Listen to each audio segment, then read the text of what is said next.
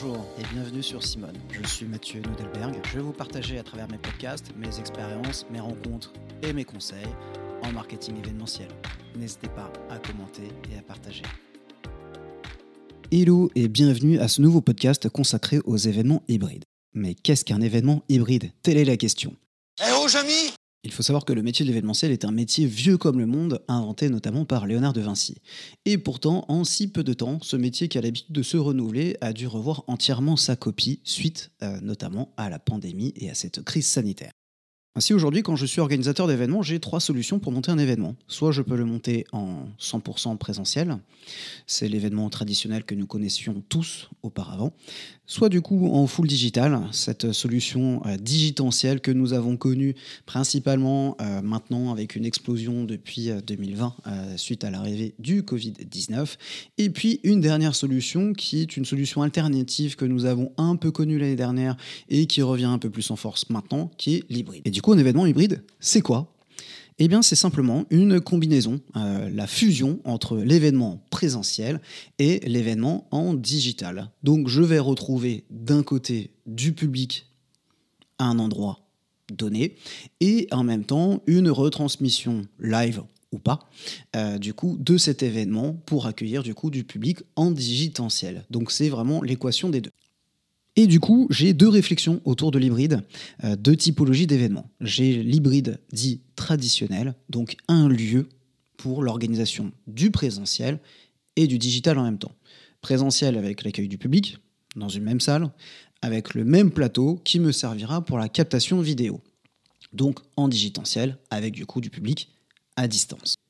Et la solution 2, que moi j'appellerais hybride par réseau, c'est du coup un plateau digital avec une captation, comme si nous étions du coup en full digital, avec du coup une diffusion en présentiel dans des lieux en réseau euh, du type salle de cinéma, salle de conférence, salle de réunion. Ainsi, nous retrouvons dans tous les cas dans ces deux solutions mon présentiel avec de l'accueil du public et ma captation digitale pour du coup du digitentiel. Mais forcément, l'hybride a ses avantages et ses inconvénients. Forcément, le premier avantage, c'est que l'hybride permet un maintien de l'activité classique événementielle. Parce que finalement, organiser un événement hybride, c'est organiser un événement dit traditionnel, que ce soit la location de salle, euh, l'organisation du cocktail, le rapport avec le traiteur, les agences d'hôtes et d'hôtesses, bref, notre métier initial qui nous anime et qui nous passionne, la raison même de l'événementiel. Autre avantage et pas des moindres, c'est dans la réflexion du déplacement. Je vais réfléchir dès le départ à mon public en présentiel et en digital. Présentiel sur un public du coup dit local et en digital sur un public dit plus loin. Donc du coup, euh, forcément, on est dans un avantage plutôt positif dans sa réflexion RSE. D'autre part, l'hybride permet de euh, renforcer cette réflexion et ces stratégies aujourd'hui au sein des entreprises de réhumaniser les rapports. On a toujours besoin encore du présentiel et encore plus en cette période euh, de crise sanitaire. Et dernier point, c'est que forcément, cela me permet d'avoir une réflexion d'interaction avec le public physique, euh, que ce soit euh, du coup dans le jeu de questions-réponses, sondage ou quoi que ce soit, avec le public en présentiel, tout en jouant aussi avec le public en digitentiel.